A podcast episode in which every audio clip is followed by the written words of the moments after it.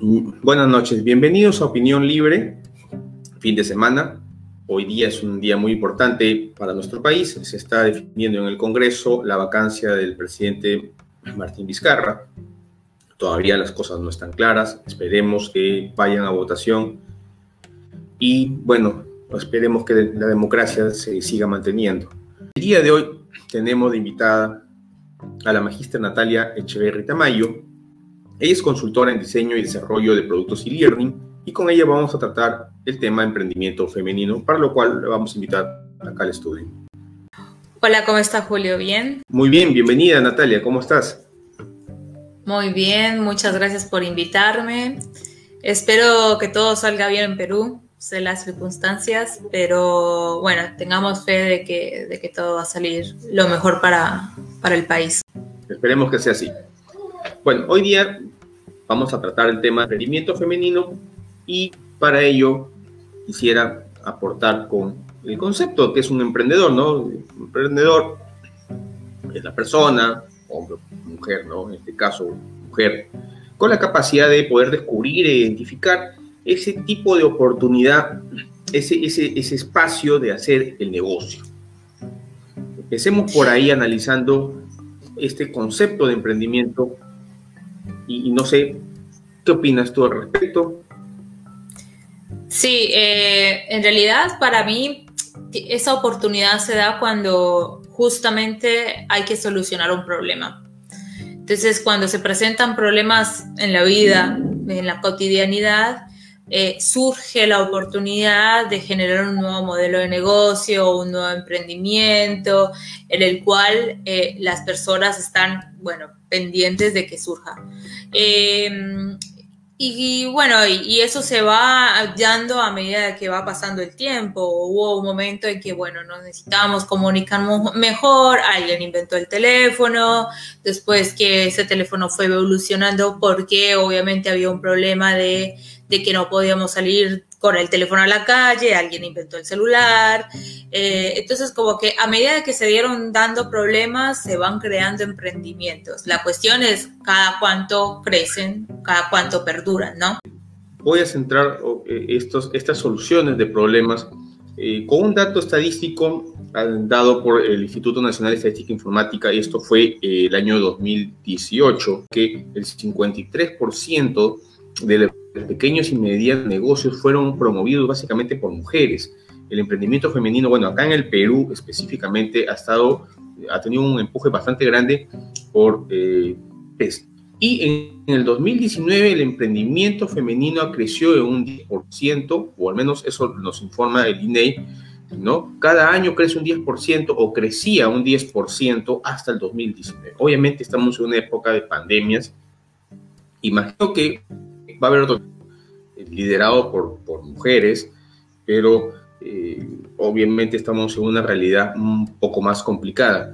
¿Qué nos puedes decir al respecto? Eh, más, más regional, digamos así. Sí, bueno, como pueden escuchar, yo soy colombiana, yo vivo en Argentina hace 10 años, pero sé bastante de todo lo que es el ecosistema emprendedor en Latinoamérica en sí, eh, a mí no me gusta mucho llamarlo emprendimiento femenino porque, bueno, tampoco se le llama emprendimiento masculino, pero en los emprendimientos liderados por mujeres, sí, hay como que hay la mayoría de emprendimientos en Latinoamérica al inicio se hacen por mujeres, pero lo que pasa es cuántos de ellos perduran en el tiempo, ¿no? Entonces, por ejemplo, eh, dentro, o sea, hay una estadística de que uno de cada diez emprendimientos que se hacen en Latinoamérica en realidad tiene éxito.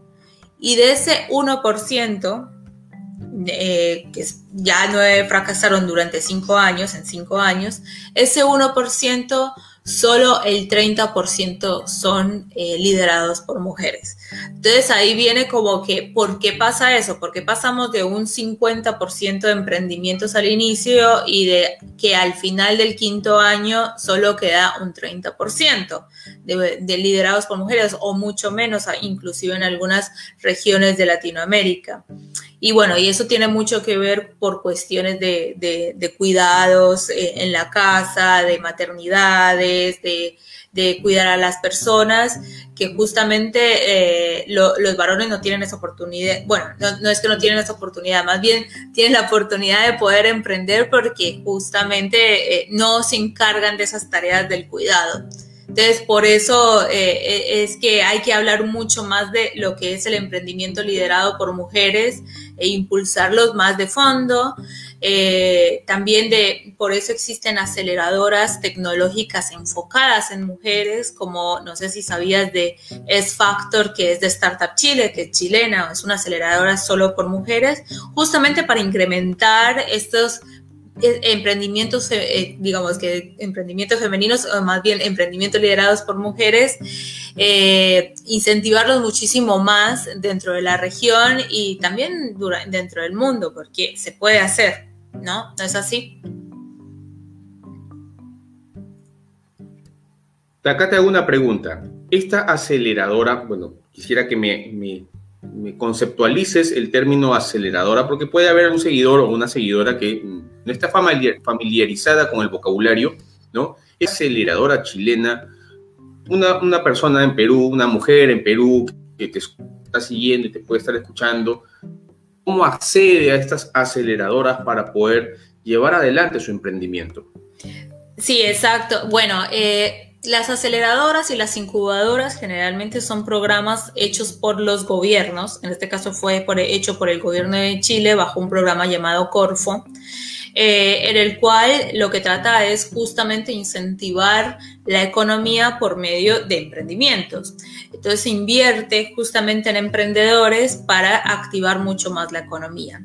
Eh, Startup Chile es uno como de los pioneros que hicieron eso digo, Chile fueron uno de los pioneros que hicieron eso y crearon la aceleradora llamada Startup Chile, que es una de las aceleradoras más grandes de Latinoamérica. También hay aceleradoras eh, privadas como Guaira, que es hecho por Telefónica. Eh, la, de telecomunicaciones, donde justamente reciben emprendimientos que tengan que ver con telecomunicaciones, internet, tecnología y entre otro mundo de aceleradoras que hay que también de forma privada. Bueno, ¿qué es lo que hacen? Eh, lo que hace una aceleradora es justamente lo que la palabra misma dice, es impulsar el emprendimiento y acelerar su crecimiento, de que deje de ser un microemprendimiento a que llegue a ser una empresa. ¿Cómo se hace? Por medio de dándole metodologías ágiles, a que, que estas personas, este equipo aplique metodologías ágiles para validar su negocio, para realmente saber si ese negocio puede ser factible y escalable. Escalable es que se pueda reproducir rápidamente en varias regiones y también se le inyecta dinero, obviamente. Y tienen la oportunidad, que está también muy bueno, de eh, presentarse ante inversores para que les inviertan en ellos. Bueno, Startup Chile justamente vio una dificultad de que las mujeres no están emprendiendo mucho en tecnología. En sí, imagínense, si solo el 30% de los emprendimientos al quinto año son liderados por mujeres, en tecnología solo hay un 5% liderado por mujeres. Entonces Startup Chile creó S-Factor para incentivar justamente emprendimientos liderados por mujeres.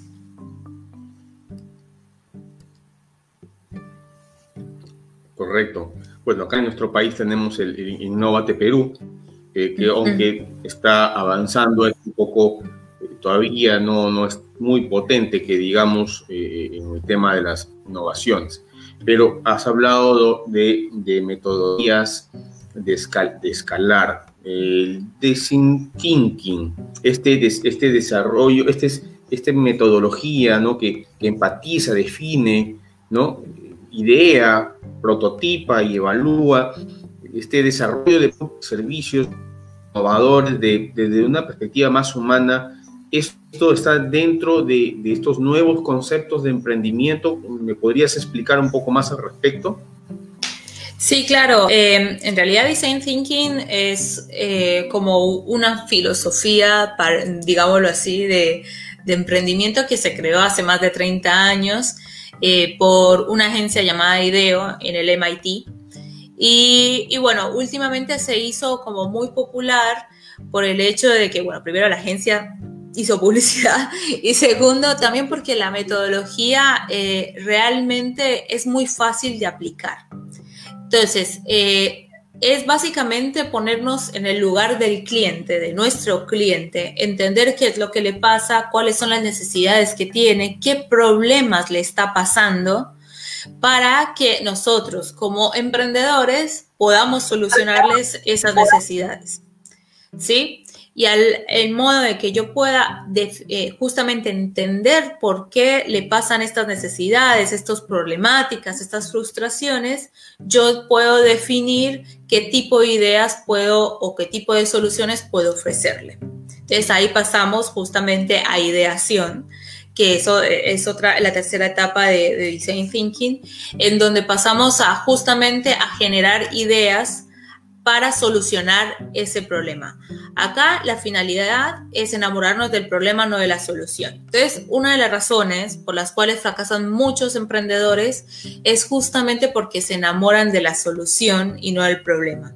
Se fijan mucho, mucho, mucho en lo que, ah, bueno, es que mi idea es lo mejor que pasó en el mundo, pero en realidad no le está solucionando ningún problema a nadie. Entonces es difícil que realmente prospere a largo plazo. ¿Sí? Entonces, design thinking, cuando tú lo aplicas desde el inicio, o bueno, lo puedes aplicar en, a medida de, que vas en el negocio, vas entendiendo más al cliente y vas entendiendo cómo puedo innovar en mi negocio para solucionarle problemas. Ahí pasamos justamente a prototipar, a testear estas ideas que uno tiene para solucionar el cliente y luego nos ponemos, paramos un momento y nos ponemos a examinar qué fue lo que pasó si realmente le fue útil, eh, que pueda aprender justamente de ese testeo que hice con estas personas, con estos clientes finales, para luego obviamente hacerle mejoras a mi producto o servicio o en realidad se puede aplicar a cualquier tipo de, producto, servicio, eh, customización, gobierno inclusive utiliza Design Thinking. Natalia, acá una pregunta y me voy a centrar en, esos pequeños emprendimientos que a veces salen adelante con, digámoslo, en, una cifra eh, que se entienda, eh, mil dólares o menos, ¿no? Mil dólares o menos de capital, ¿no? Una mujer con mil dólares y en una situación pandémica decide emprender. la, parte de este diseño, de este diseño pensante, no sé si estará bien la traducción, ¿no? Sería pensamiento de diseño, más o menos. Un tema así, bueno, no, no, no soy anglosajón.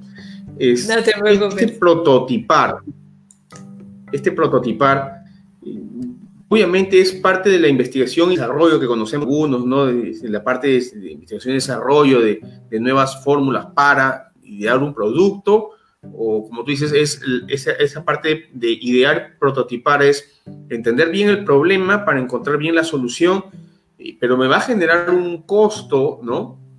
De desarrollo y un presupuesto bajo es, sería complicado realmente hacer uso de este, de este modelo o, o podrías explicarme un poquito más al detalle en esa parte.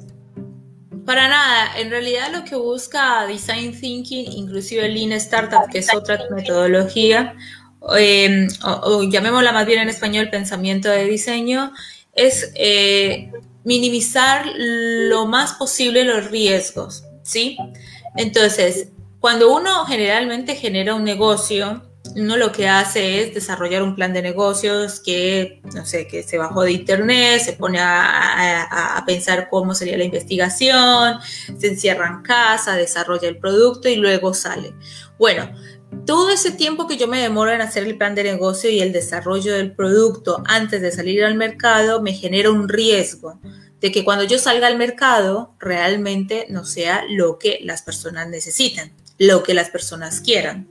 Y hay muchos ejemplos de empresas eh, gigantescas que lo han hecho, como por ejemplo acá en Argentina lo que pasó con la Coca-Cola de mate. Coca-Cola hizo toda una, toda una investigación, hizo todo un desarrollo de producto, pero nunca se acercó al cliente para preguntarle o para darle a probar la fórmula de Coca-Cola de mate. el mate acá es como, eh, es una infusión de hierbas eh, muy conocida acá. Quien venga a Argentina, lo primero que le van a ofrecer es mate. Eh, entonces, como que claro, Coca-Cola dijo, ah, bueno, a los argentinos les gusta el mate, la Coca-Cola, mezclémosla. Y nunca se acercó al cliente, hizo una inversión gigante para que nadie le compre eso. Bueno, Design Thinking dice todo lo contrario. No, primero, antes de empezar a desarrollar un producto, yo necesito validar si esta persona a la cual yo le quiero vender este producto tiene un problema y ese problema realmente existe, ¿sí? Les voy a dar un ejemplo. Eh, por ejemplo, Pedidos Ya. No sé si Pedidos Ya está en Perú. Mm, o, o no, te puedo o Rappi. Acá tenemos Globo. Ah, Globo. Rapid sí hay. Rapid. Rapid. Bueno, por ejemplo, les voy a dar el, Bueno, les voy a dar el ejemplo de cómo lo hizo Rappi. Rappi es una empresa colombiana y ellos no empezaron a prototipar sin desarrollo de nada. Ellos lo que veían era que habían personas que querían delivery de los restaurantes, de los restaurantes más top de la ciudad, no simplemente pizza, no simplemente empanadas o, comida rápida, querían, no sé, eh, una bandeja paisa en Colombia, por ejemplo, o querían un ajiaco, pero yo no lo quería hacer en mi casa, quería que llegara a mi casa del restaurante que yo conozco de la esquina, o del restaurante más conocido en Colombia que es de Andrés Carne de Res. Entonces ellos lo que hicieron fue un grupo de WhatsApp con WhatsApp nomás empezaron, se lo le anexaron a personas a ese grupo de su círculo íntimo y les dijeron, chicos, nosotros tenemos bicicletas eh, para llevarles justamente el ajiaco a su casa del restaurante que ustedes quieran. Eh, si quieren, pidan por acá. De esa manera tan simple, tan sencilla, cero pesos, se dieron cuenta de que habían más de 200 personas interesadas, porque ustedes saben, WhatsApp, un grupo de WhatsApp puede hasta 250 personas, interesadas en este tipo de soluciones, ¿sí? Y lo solucionaron con un WhatsApp. Bueno, de ahí empezó a, bueno, hagamos una página web, hagamos una aplicación, pero ir validando de a poquito, ¿no? Ir eh, como prototipando de a poquito e ir implementando esas mejoras.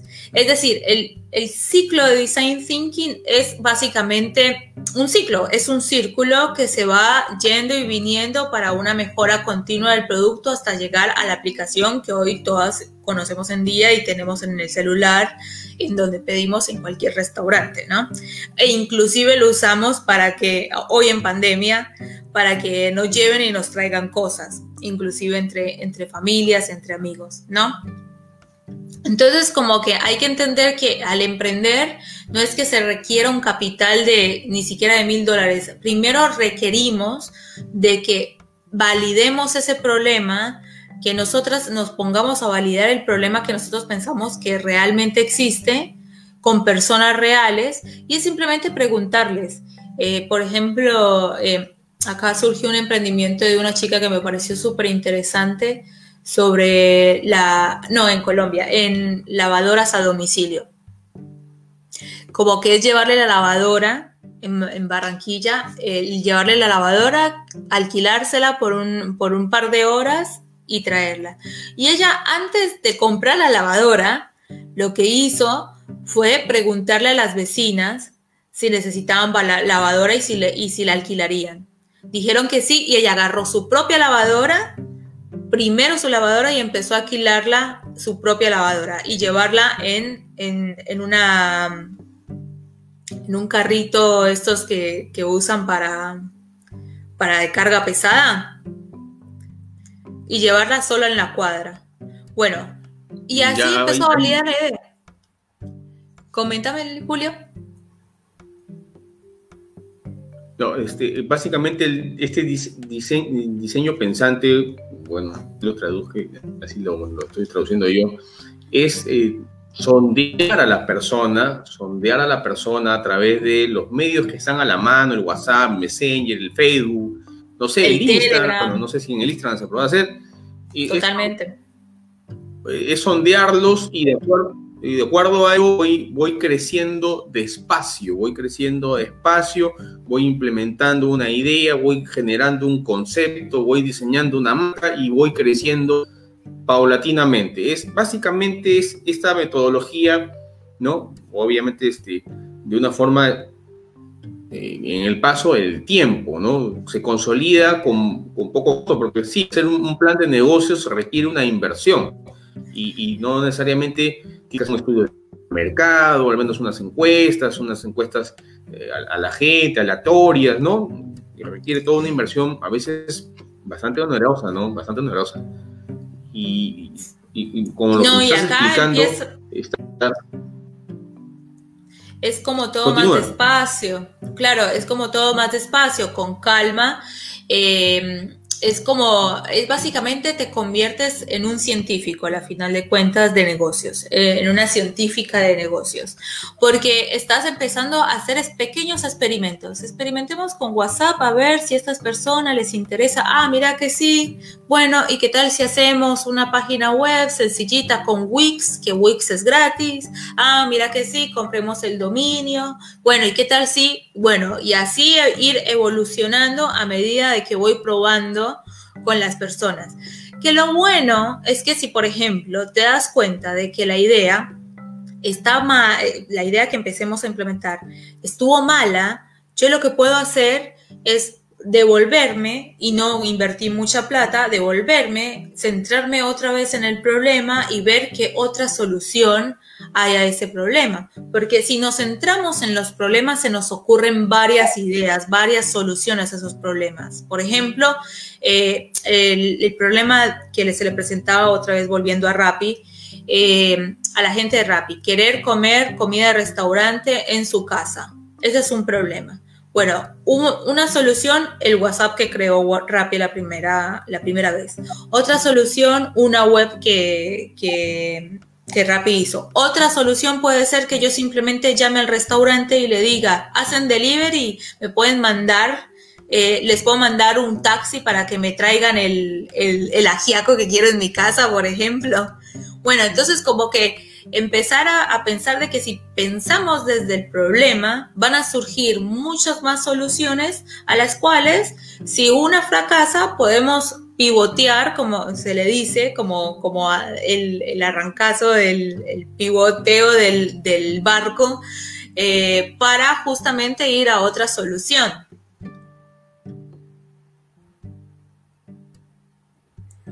Sea, tienes múltiples alternativas para poder este, rediseñarte o redirigirte inmediatamente sin perder mucho presupuesto. Exactamente. Entonces eso es lo interesante de... Es una, es una... Tal cual. Bueno, dime una cosa, cuando tú eh, haces tus consultorías en estas estos metodologías eh, escalables, eh, ¿a, qué, a, qué, ¿a qué me estás metiendo? ¿A qué mundo estás metiendo? ¿Es este mismo design thinking? ¿no? O, de qué metodologías estamos hablando. Bueno, eh, las metodologías ágiles en realidad son varias, como se le dice. En realidad, como tal, o sea, como decía no, bueno, la metodología ágil es solo Scrum. En realidad no es así. En realidad las metodologías son métodos de trabajo que hacen que vos seas más flexible, más resiliente, que, puedas cambiar rápidamente y en ese caso puedas innovar. Entonces ahí vienen metodologías como Design Thinking, como Lean Startup, como Design Sprint, como Scrum, que todas estas metodologías vienen de, de emprendedores. Bueno, todas están en inglés porque obviamente vinieron desde Estados Unidos, pero lo que yo hago y muchas consultoras como yo, lo que hacemos es adaptar esas metodologías a Latinoamérica, porque obviamente Estados Unidos es una cosa, eh, Europa es una cosa, Asia es otra cosa y Latinoamérica es otra totalmente diferente. Entonces es básicamente lo que hacemos es adaptarlas justamente a, acá a Latinoamérica. Y se puede adaptar también dependiendo del tamaño del negocio. Entonces, por ejemplo, si es un emprendimiento, sea es algo que está arrancando, para mí es mucho más divertido, es mucho más fácil, porque obviamente no tiene mucha burocracia, está mucho más flexible a, los cambios, eh, tiene poca inversión, que yo lo veo positivo, porque al tener poca inversión son más recursivos los emprendedores al aplicar estas metodologías y, realmente llegan a un punto en que ya dicen, bueno, ya puedo empezar a aplicar a aceleradoras para que me inviertan. Entonces eso es bastante interesante aplicar estas metodologías justamente, más que todo Lean Startup y Design Thinking en pequeños emprendimientos. Y, yo lo recomiendo muchísimo. Hay de hecho un, em, hay un curso justamente IDEO gratis que es en Acumen, así como suena Acumen, Acumen, como suena, con Acumen Buscan en Acumen que se llama eh, Diseño centrado en el usuario y es totalmente gratis y te explica cómo hacer design thinking en tu negocio.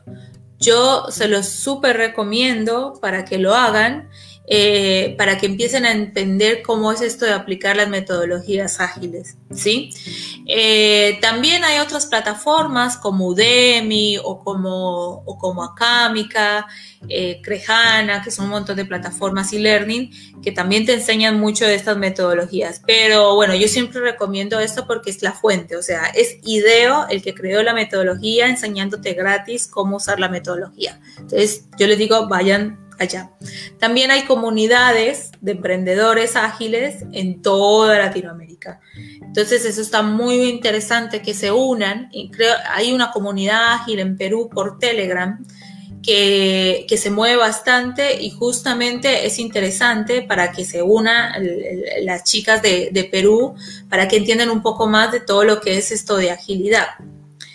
Ahora bien, cuando ya llevamos la agilidad a empresas, se empieza a complicar, a, mí también me parece que es divertido, pero se empieza a, complicar por la burocracia, porque claro, eh, las empresas son hiperburocráticas, tienen que cumplir ciertos estándares, está el jefe, está el director, el gerente, el jefe, el líder, el, todos estos escalones.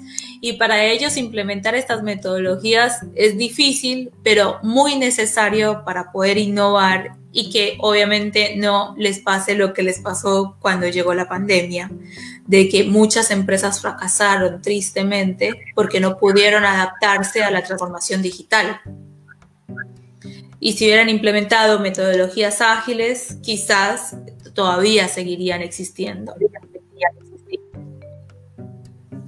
Bueno, eso sí es muy cierto. Muchos eh, grandes empresas o empresas medianas que no, no tuvieron la capacidad de, de adaptarse a, estos, a estos formatos, pues están básicamente, a, si no han quebrado, están a punto de hacerlo. Y eso creo que es a nivel región. Sí, a nivel mundial.